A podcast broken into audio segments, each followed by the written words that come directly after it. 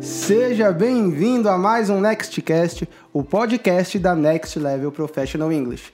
E hoje nós estamos aqui novamente com essa dupla que tem muito para acrescentar. Já os apresentamos em um episódio anterior, mas é sempre válido relembrar que a Evelyn é uma turista de plantão e que sempre está em San Diego, Califórnia, quando necessário.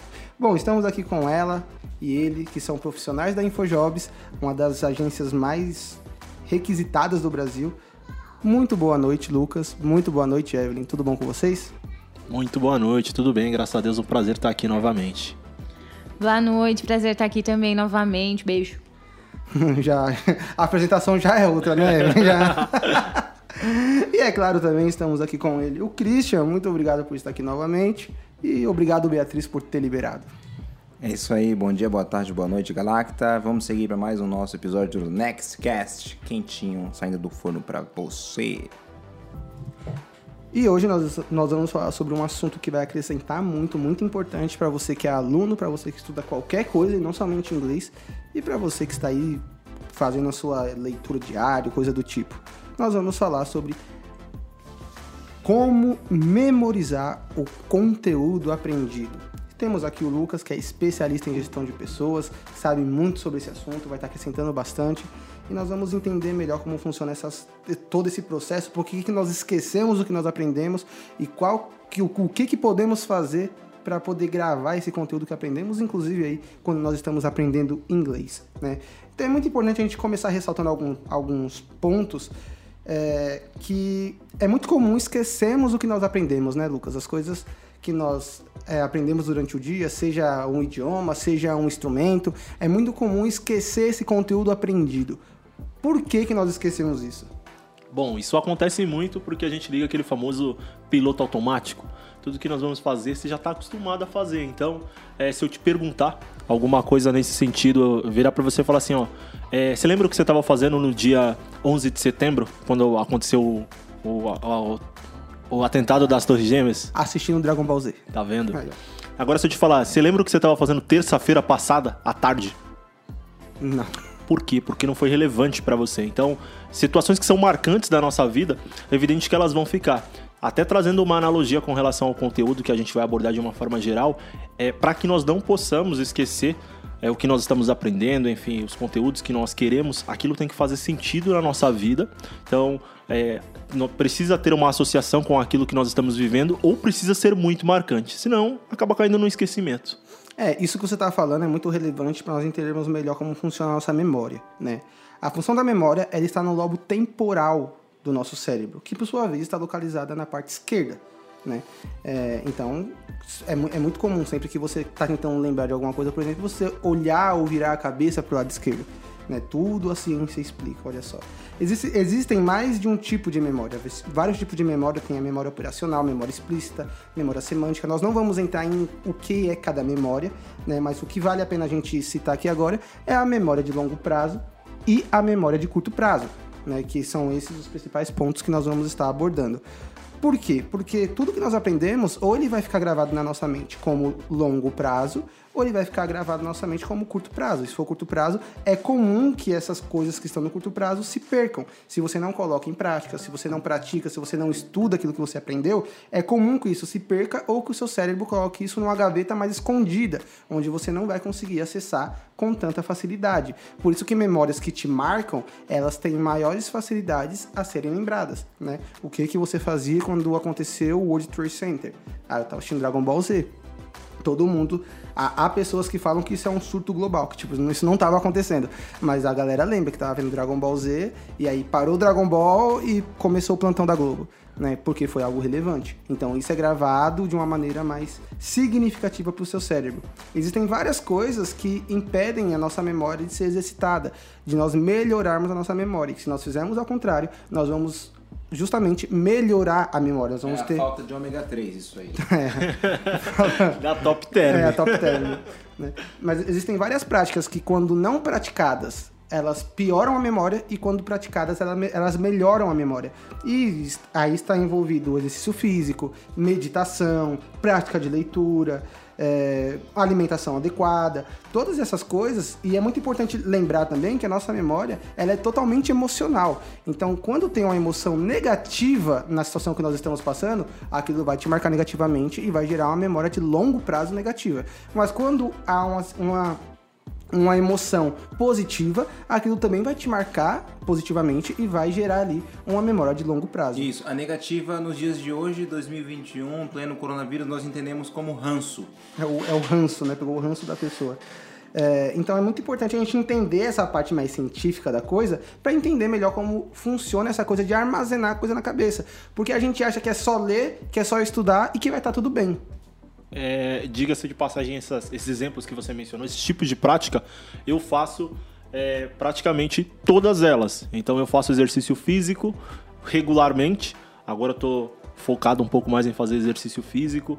Tenho a prática de, de ter uma alimentação saudável. Eu gosto de meditar e para as pessoas que, que não meditam ou que acreditam que meditação, ah, eu não sou feito para meditação, meditação não é pensar em nada. Na verdade, não. Meditação é você entrar num, num, num estado de consciência que o pensamento ele vem e você deixa esse pensamento ir embora tranquilamente. Isso é legal porque você fazendo esse tipo de prática, você sai do piloto automático, você começa a se sentir, você começa a, a refrescar o seu cérebro e consegue com toda certeza ter melhores estímulos e, e ter as memórias de curto e de longo prazo é, mais frescas e de fácil acesso para você.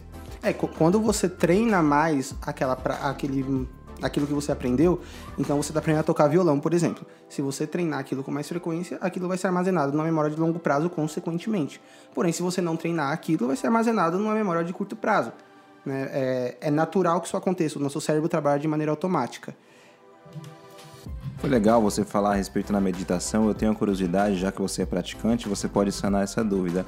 A posição Zen, né? Ela de fato equilibra os chakras, ajuda a encontrar o seu eu interior e de deixar esses pensamentos chegarem de maneira sutil e, e ir embora de maneira natural. Como funciona isso? Eu tenho interesse, eu tenho interesse de verdade em meditar, mas eu não sei se eu consigo. Eu tenho uma mente conturbada e não vou entrar nesse detalhe. É tipo um Jeffrey Dahmer é legal essa sua pergunta, que eu sou um praticante de meditação e eu, eu ouço uma meditação que chama Meditopia. É muito famosa, muitas pessoas começaram a meditar por conta disso. E eu sendo muito sincero com você, eu não levo muito em conta a questão da posição, não. Eu acredito que o que é válido é você se sentir à vontade. Porque o praticante de meditação, é, normalmente quando ele é visto, as pessoas acreditam que realmente você tem que parar na posição zen, fechar o olho, sincronizar a sua respiração, é, sincronizar a sua respiração para chegar nesse nível elevado é, que você mencionou. Para, é, para praticantes de meditação de avançado, eu acredito que sim.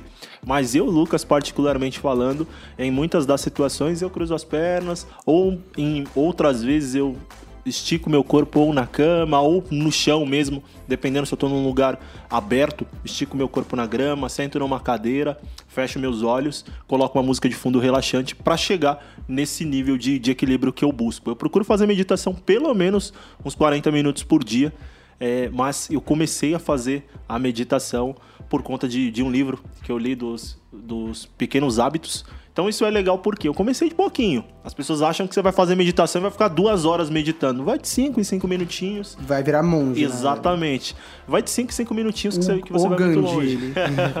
Não, é, eu, eu comecei com a prática de meditação há um curto espaço de tempo. Tem pouco tempo que eu comecei.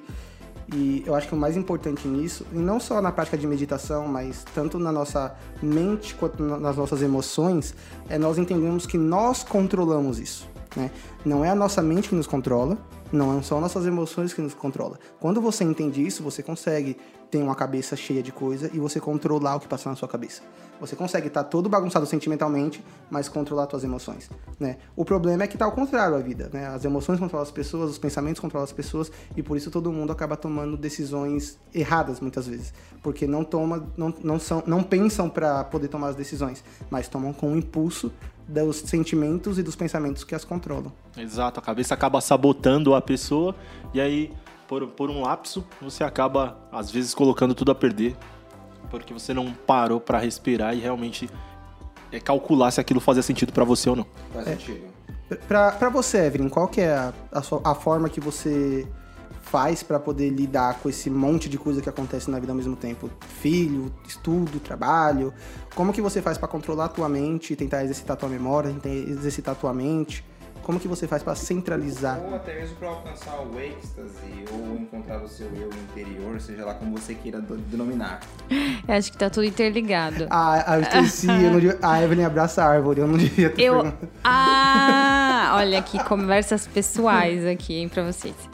É, na verdade, é, essa parte de abraçar a árvore é real, né, gente? Cientificamente comprovado que os orientais tomam banho de floresta uma vez por semana, eles entram em contato com a natureza, realmente para poder.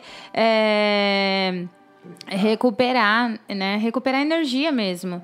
Que nem, por exemplo, a gente estava conversando esses dias, né, Will? Que a gente vai morar em países, assim, que não são tão tropicais, né? Que não tem tanta tanto sol quanto o Brasil. E as pessoas ficam deprimidas pela falta do sol, tá? Então, assim, a gente tá brincando aqui, mas é super real. É, tomar sol, ter contato com a natureza. E uma prática minha, que é uma prática muito simples, que, assim, gente, tem nada de tão extraordinário que nem vocês, réis monges aí, que conseguem. Tomar chá de bisco. Não essa. Ai, meu pai. Tinha que citar essa.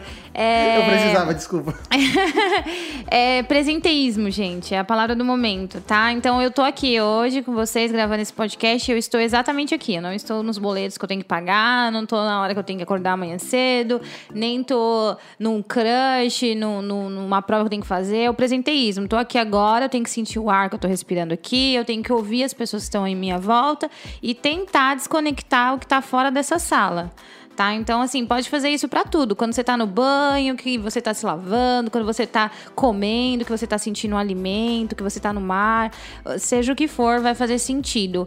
E aí a gente consegue controlar, inclusive, a ansiedade, que eu vou falar pra vocês que eu sou uma pessoa bem ansiosa. Nossa, legal. Eu gostei da, do presenteísmo. É muito interessante. Eu acho que eu não tenho essa prática. Vou ser bem sincero. Eu acho que a que eu mais pratico desde quando eu me entendo por gente é do nadismo. É, eu tenho o meu momento do nada, que eu não quero fazer nada. Eu tenho muito ismo aqui. Se você quiser, a gente pode ficar Sendo discutindo ismo aí até o resto da noite. É, e- e- Ainda bem que não é o bolsonarismo, né? Não, essa parte de a gente rebate com deboísmo. É, é, é- é muito complexo isso, né? Porque talvez você possa estar se perguntando o que, que isso tem a ver com estudar inglês, que, isso tem a ver com memorizar conteúdo. Se você não estiver bem com você mesmo, com as suas emoções, com a sua mente, você não vai conseguir fazer nada 100%. Você não vai conseguir estar 100% na sala de aula, você não vai conseguir estar 100% na- no seu trabalho, na sua faculdade. Tudo que você fazer vai ser pela metade, sabe? Então é muito importante você entender meios e práticas para que você possa levar uma vida melhor e, consequentemente, ter o desempenho melhor na sua faculdade, ter o desempenho melhor na sua, no seu trabalho, na sua família, sabe? A, a Evelyn sentou esse presenteísmo, eu achei que ela ia, que ia falar que era para dar presente, já até ficar mais feliz. É um presente pra quem tá com você. Quando você tá lá na mesa do bar e não fica no celular, entendeu? Isso é, Mas isso é quando- presenteísmo. quando você tá no é podcast, um, não É fica um no presente celular. pra pessoa. Eu tô te gravando aqui, eu vou desligar agora essa câmera. É, então, então é, é muito importante, se as pessoas entenderem que onde elas estão, elas precisam estar 100%, as coisas seriam muito diferentes. Imagina um, um pai que chega do trabalho e está 100% com seu filho. Um marido que chega do trabalho e está 100% com a sua esposa. Nós teríamos relações muito mais sólidas, muito melhores vividas, e isso, consequentemente, vai refletir no que você faz no seu trabalho, o que você faz no- na sua faculdade, no seu curso de idiomas, e você vai conseguir ter um desempenho muito maior se você tiver um estilo de vida mais saudável emocionalmente mais presente. e mais presente. Tranquilo? vamos, boa, vamos, vamos voltar, vamos voltar para a pauta. A, a gente tem algo para citar aqui que é a, a curva do esquecimento. A curva do esquecimento ela foi escrita pelo alemão Ebbinghaus. Ele escreveu a curva, ele formou essa teoria que ele, ele diz que se você não relembra algo que você estudou ou que você está praticando dentro de um período, você vai esquecer 100% daquele conteúdo. Então nós temos o exemplo, o exemplo de quando que você aprende a tocar violão, por exemplo. Você não aprende 100% de tocar violão, você aprende equivalente a 70%, 75% do que é tocar violão. Se nos próximos 10 minutos você não treinar a nota que você aprendeu, o seu aprendizado já cai para 50%, por exemplo. Então você já esquece 20, 25% do que você aprendeu. Nos próximos um mês você não treinar aquela nota, você esqueceu 100% do que você aprendeu. Essa é a teoria da curva da aprendizagem, da curva de esquecimento. Se você puder pesquisar sobre, pesquisa, é muito interessante. Então, você está estudando um idioma, inglês, e você aprendeu palavras novas para o seu vocabulário, e você não treinou aquelas palavras, dentro de um mês, você esqueceu 100% do que você aprendeu na sala de aula. Olha a importância do professor falar para você para pegar o seu caderno todos os dias, estudar 20 minutos. Ah, mas 20 minutos é pouco? é suficiente para você lembrar o que foi dito e o seu cérebro guardar informação. A sua memória trabalha dessa forma. Se você fizer todos os dias, se você estudar todos os dias o que você está aprendendo, eu sou estudante de psicologia e eu todos os dias pegar o meu caderno e estudar 10, 20 minutos sobre o que foi discutido na aula anterior, o meu cérebro vai gravar aquilo com maior perfeição e, consequentemente, aquilo vai estar na memória de longo prazo e não da de curto prazo. Uma coisa que eu queria acrescentar sobre isso é que eu estudo muita coisa também, assim, para faculdade, esses, conteúdos, né, acadêmicos. É, quando a gente estuda a primeira vez, a gente aprende. Então a gente tende a estudar mais tempo, a gente estuda uma hora, duas horas, três horas em cima do mesmo conteúdo. E quando a gente revisa, a gente faz isso de forma mais breve. Então você vai estudar a primeira vez uma hora, da segunda vez você vai estudar 15 minutos, da outra cinco, e sempre vai ser menor esse tempo de estudo, mas sempre vai gravar mais esse conteúdo, né? Então às vezes a pessoa fala assim: ah, mas eu vou ficar uma hora na aula, depois eu vou ficar uma hora estudando em casa. Não, se você estudar uma hora na aula de inglês, você chega em casa e revisa 15 minutos, vai dar certo é, é, suficiente. E aí, se a gente trouxer isso que a gente discutiu até agora, você tem uma prática de vida saudável, você pratica meditação com a sua mente, você se alimenta bem, pratica exercício físico, tudo isso vai combinar para que a sua, a sua mente funcione de uma melhor forma. Então, você, ao estar 100% estudando durante aqueles 20 minutos, vai ser suficiente para você gravar aquele conteúdo.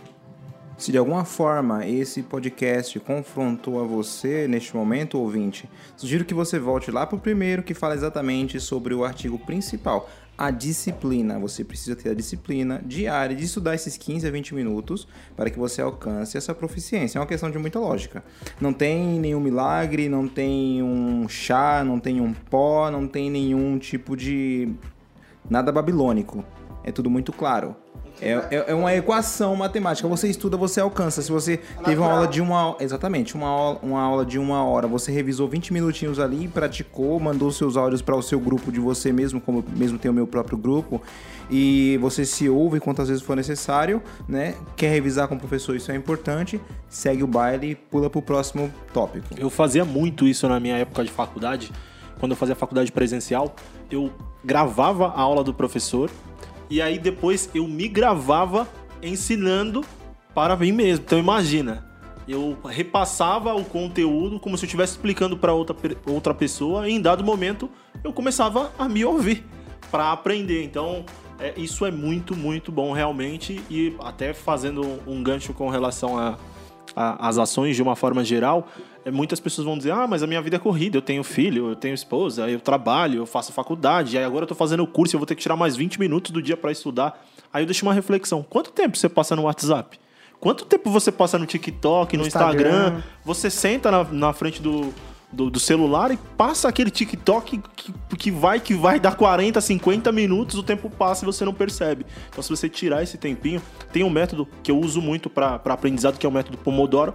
Então, eu aplico o método Pomodoro. Normalmente se falam em 50 minutos, mas depende muito do dia a dia. Bom, tenho 20 minutos. Coloca lá o reloginho 20 minutos esquece as notificações, esquece o externo, foca no que você quer. Depois de 20 minutinhos, o relógio vai tocar, você segue a sua vida normal. Isso vai te ajudar muito a ter foco e chegar nos seus objetivos finais. E isso sem mencionar as brechas que nós temos no dia a dia. Por exemplo, indo para o trabalho, você tem o metrô inteirinho para você ouvir esse podcast, por exemplo.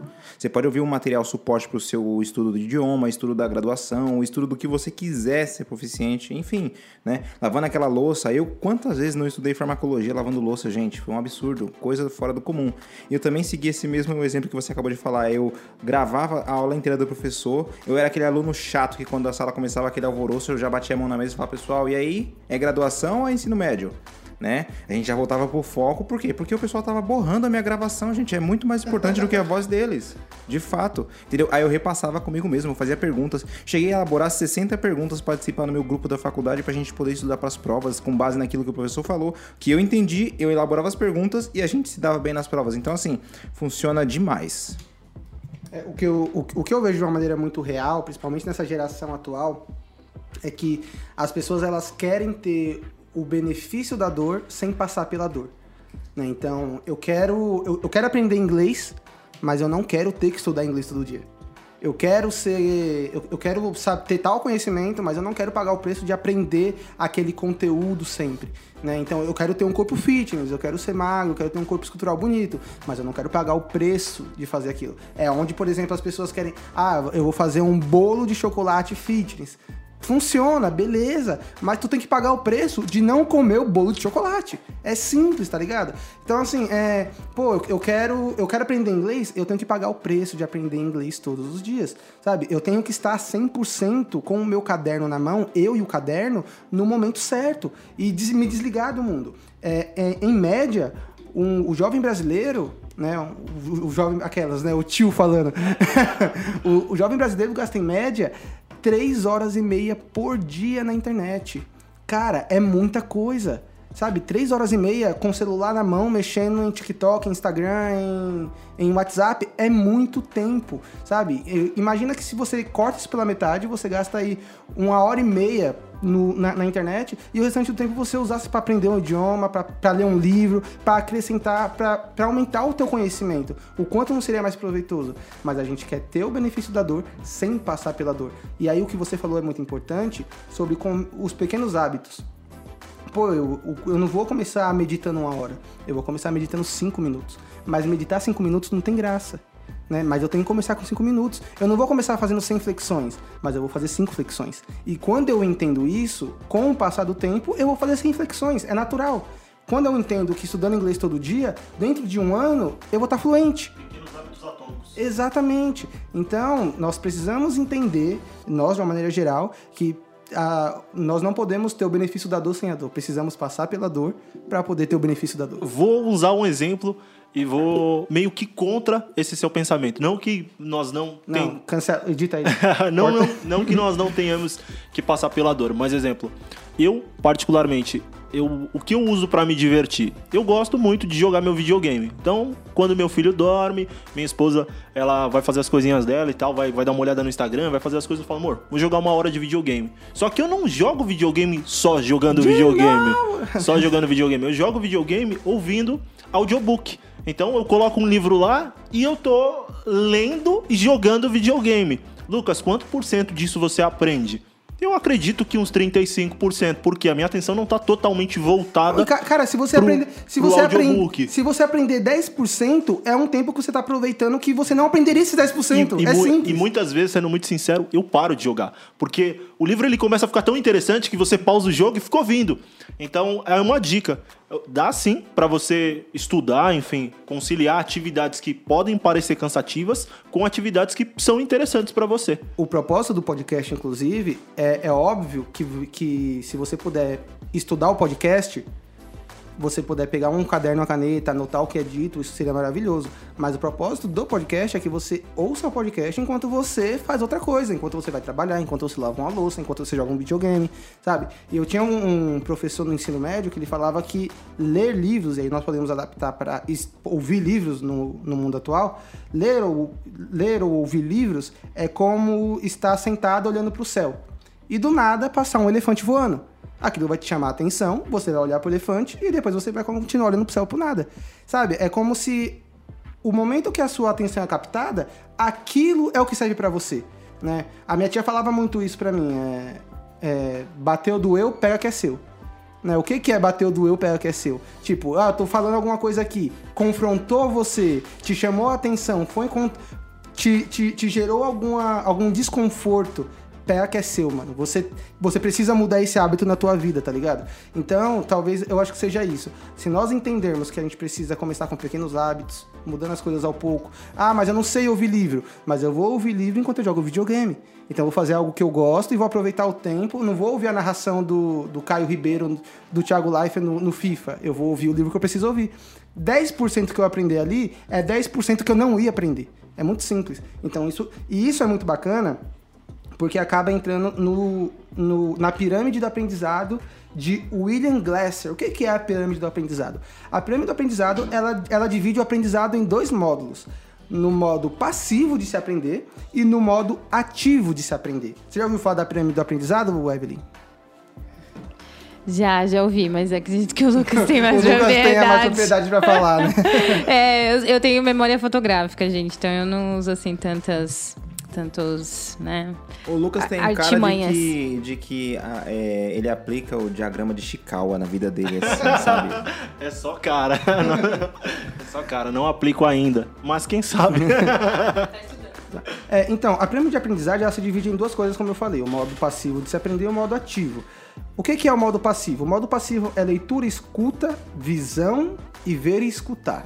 Né? Ou seja, quando você lê alguma coisa, você aprende 10% daquilo que você está estudando. Quando você escuta alguma coisa, como esse podcast, por exemplo, você assimila e aprende 20% daquele conteúdo. Quando você vê alguma coisa, quando você está vendo um professor dando aula, quando você está vendo um vídeo, você assimila e aprende 30%. Quando você vê e escuta, e escutar é prestar atenção no que está sendo dito, você aprende 50%.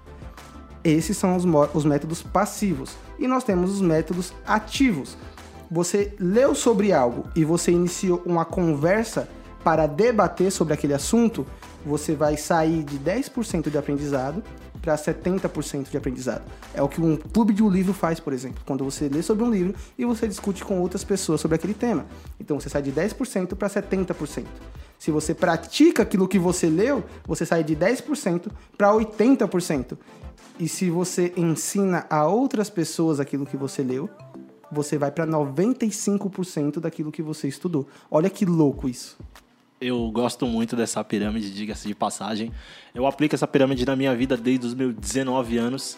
É, e é muito válido, é muito louco, assim. Para ser muito sincero com você, eu gosto de ler. Eu gosto muito de ler e sempre que eu leio, o que eu procuro fazer? Normalmente as pessoas me perguntam, bom, Lucas, mas depois que você lê, visto que você vai aprender no máximo 10% do que você leu, o que que você faz? Eu faço um resumo de cada capítulo. Aí você vai virar e falar assim, nossa, mas que coisa de nerd. Na verdade, não, é coisa simples. Exemplo, ah, o capítulo 1, eu li um livro e o capítulo 1, essa pessoa, ela saía de um ponto X e ia para o ponto Y, no, na metade do caminho ela encontrava uma pedra. Acabou. Eu resumi o capítulo 1 de uma forma. Isso é legal porque eu consigo refrescar a minha memória a médio e longo prazo. Então, quando eu quiser fazer um resumo de um livro, eu já tenho os capítulos, de eu bater o olho eu consigo te definir como que é esse livro. Além disso, depois que eu termino de ler e resumo os capítulos, é, a minha cabeça ela entra um pouquinho em contradição. Então eu fico discutindo comigo como que isso poderia acontecer. O que como... eleva o nível de aprendizado. Exatamente, exatamente. É, e como que eu poderia passar isso para alguém. Digo isso porque eu sou um cara muito metódico em, alguma, em alguns quesitos da minha vida. E às vezes eu penso, poxa, eu tô lendo é, um livro X, por exemplo, O Milagre da Manhã. Tô lendo o livro Milagre da Manhã.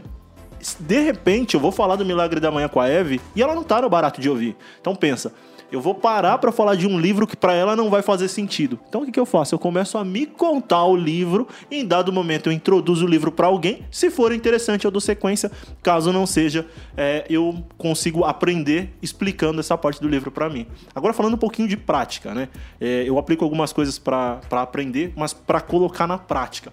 Quando nós falamos de praticar, eu acho muito importante ressaltar que eu procuro manter um pouquinho de empatia. É, como eu disse no nosso primeiro podcast, eu já trabalhei como conteudista, eu desenvolvo treinamentos técnicos e treinamentos comportamentais. Então pensa o que não é você entrar numa sala e falar duas horas de um assunto técnico. Nossa senhora, as pessoas vão, vão querer dormir, vão, vão querer odiar, sair, vão te odiar. Vão te odiar E aí, o que, que nós precisamos fazer? Analogias à vida da pessoa. Hoje, nós atuamos diretamente como consultoria de, de recursos humanos. Nós prestamos um serviço de consultoria para as organizações. Então, eu faço o quê? Analogia do que acontece no dia a dia para passar esse conteúdo prático de uma forma com que a pessoa consiga fixar esse conteúdo. Mas esse eu uso absolutamente para tudo na minha vida. Eu gosto muito de praticar o rapport. É, você, você personaliza o conteúdo que você precisa aplicar. É, eu, eu estudo um pouquinho de neuro, neurociência. Eu não tenho base para falar de neurociência, sendo muito sincero. Eu estudo de curiosidade. É, a parte de metaforar pessoas eu também gosto um pouquinho de entender o que, que a pessoa está pensando, como que ela está agindo, por que, que ela agiu de tal forma. Isso é legal para eu utilizar o rapport de forma mais simples. Então eu me identifico com a pessoa. você usava pra pegar mulher isso aí, né? Não, não. é, quase nunca. É, mas enfim, eu procuro me identificar com a pessoa. Tem uma, tem uma série. usava e não dava certo. Deixa no ar, deixa no ar.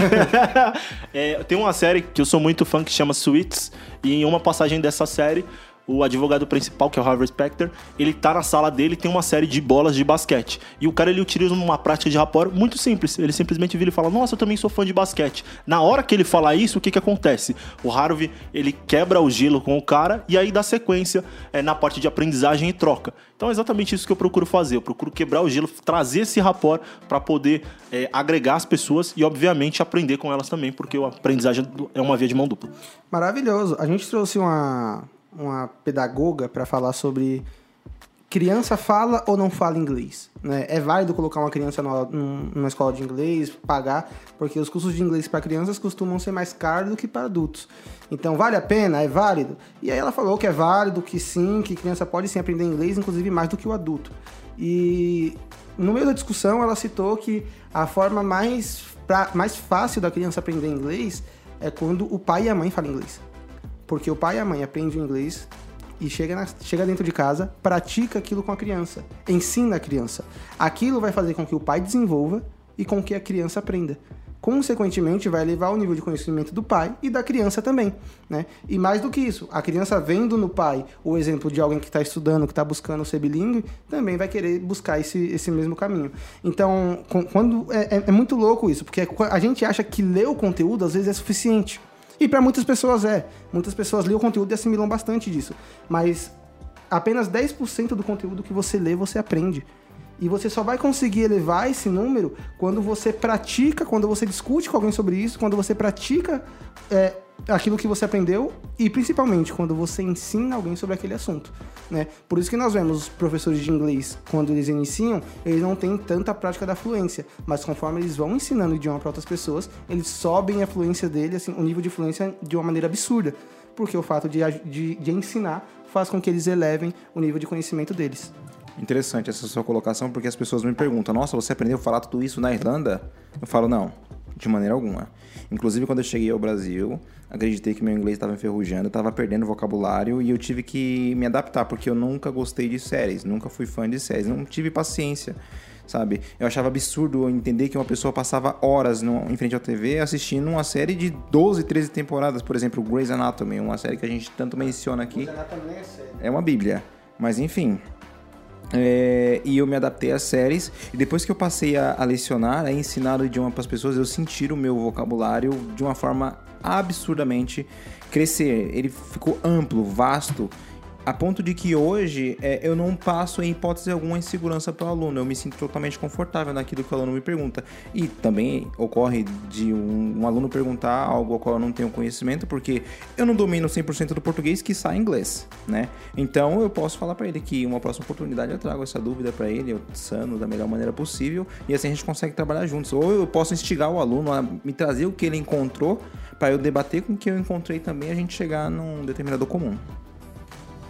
Sim, sim, e en- entender isso. Então, a gente precisa deixar isso muito claro, que é importante você ter uma prática de vida saudável, não só fisicamente, mas também mentalmente. Se você não trabalha a tua saúde mental, você não vai chegar a lugar nenhum.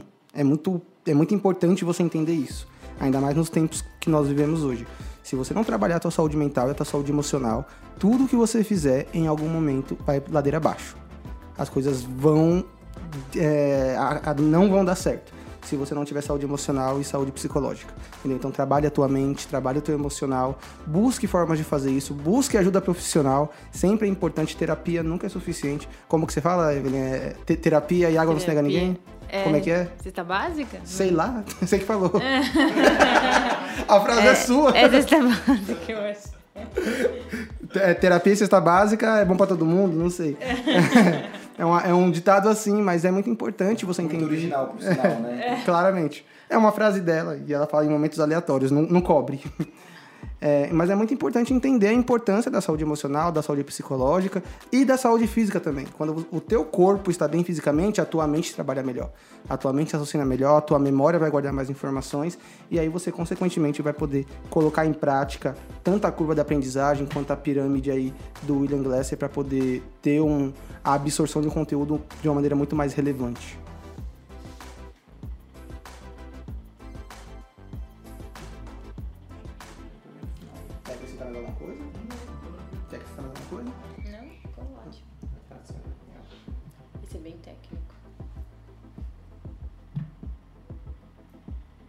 Bom, então foi isso. Nós estamos chegando ao final do nosso Nextcast. Espero que nós tenhamos aí acrescentado bastante conteúdo para você, você entender como que você pode memorizar melhor o que você estuda, o que você está aí tendo como conteúdo na sua faculdade, na sua escola de idiomas, seja na Next Level, seja em qualquer uma outra.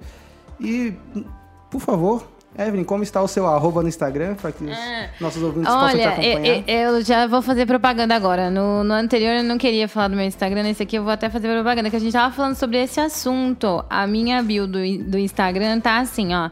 Quem ensina, aprende ao ensinar, e quem aprende, ensina ao aprender. Ah. Essa máxima é de Paulo Freire, né? Ela- ela faz a filosofia meu dela. queridinho, né? Então, gente, é, é é exatamente o que a gente tava falando aqui. Se você aprender um pouquinho do que seja, tenta passar pra alguém, isso vai fixar o seu conteúdo. Tá? Evelyn Sampaio, é isso, a única. E, Lucas, como que é Absoluta, que nem Stephanie. o seu Instagram, Lucas? Meu, meu Instagram, arroba lucaspauloficial. É, queria agradecer novamente a oportunidade de bater um papo com vocês, é sempre importante trocar. E deixar uma dica para o pessoal, é sempre legal reforçar. Pessoal, hábitos atômicos ajudam muito na evolução pessoal. Então, caso vocês tenham interesse, é, procurem o- quais são os hábitos atômicos e como que eu pratico esses hábitos atômicos. Então, de forma bem simples, comece pelo simples. Comece do, do início, basicamente. Parece redundante o que eu tô falando, mas é a verdade. Você não consegue chegar no décimo degrau da escada se você não subir o primeiro, o segundo e assim sucessivamente. Não queira entrar na academia, olhar o bombado e pensar, amanhã eu tô assim. De pouquinho em pouquinho, como dizia meu avô, de grão em grão, a galinha enche o papo. Novamente, muito obrigado e muito sucesso para vocês. Nós que agradecemos a sua presença, a sua disponibilidade. Evelyn também, muito obrigado pela presença, por ter gravado com a gente. Muito bacana esse papo que a gente discutiu aqui. É, espero que vocês possam voltar mais vezes para falar sobre outros assuntos. E é muito importante lembrar ao nosso ouvinte que tudo que foi discutido aqui foi discutido por profissionais da área, pessoas que estão atuando na área de RH, desenvolvimento de pessoas, pessoas que estão, que hoje estão na, na, na empresa, que se não é a que mais contrata, é a que mais, é uma das que mais está aí. Mas demite. Não, deixa eu falar, tenho que defender aqui o meu peixe. É, a InfoJobs faz um trabalho muito bacana porque ela não cobra da- do usuário, tá? Existe lá um, um nível premium, assim, mas assim, não é o foco no Brasil. De jeito nenhum cobrar do usuário. Então a ideia é encontrar realmente oportunidade para as pessoas que estão procurando e mostrar né, essa vitrine de candidatos incríveis para os nossos eh, clientes, tá? Então, o cliente paga pela plataforma. Você que é usuário, você não precisa pagar. Você pode entrar lá e encontrar uma recolocação. Eu sempre achei muito injusto, gente, esse negócio de ficar cobrando de pessoa que tá desempregada. A pessoa tá desempregada, como é que você cobra dela, né, o negócio? Mas então, é só para deixar uma dica aqui para vocês. Entra lá em infojobs.com.br, vocês vão encontrar oportunidades e vai encontrar gente também lá, né, Lucas? É isso mesmo. Que a empresa também procura, pode procurar o InfoJobs, porque nós somos o maior hub do país, temos mais de 38 milhões de currículos na base, com toda certeza você vai achar o profissional que você precisa. Então é isso aí, InfoJobs contrata Next Level para capacitar os seus profissionais aí para o inglês. O inglês é o presente, o inglês é o futuro também. Então é, é muito importante a gente, porque isso traz um selo de validação de quem está atuando no mercado de trabalho e de quem está trabalhando com isso diariamente. Né? Então não são pessoas que estão aqui falando porque leram um livro, assistiram um vídeo no YouTube. Pessoas que estudaram sobre o assunto para trazer isso para você. Pessoas que vivem, né? Exatamente. Bom, galera, é isso. Nós estamos finalizando mais um Nextcast. Siga nas redes sociais, siga aqui no, no, no, Spotify ou em qualquer plataforma que você estiver ouvindo. Não deixe de acompanhar nosso conteúdo, de compartilhar. O nosso Instagram é arroba nextlevelpe, o nosso Facebook também. Agende uma aula experimental, nós vamos ter o maior prazer de te dar essa aula totalmente gratuita. Você não vai pagar nada para conhecer nossa metodologia e você vai se encantar com o que nós vamos mostrar para você. É isso e see you in your next level.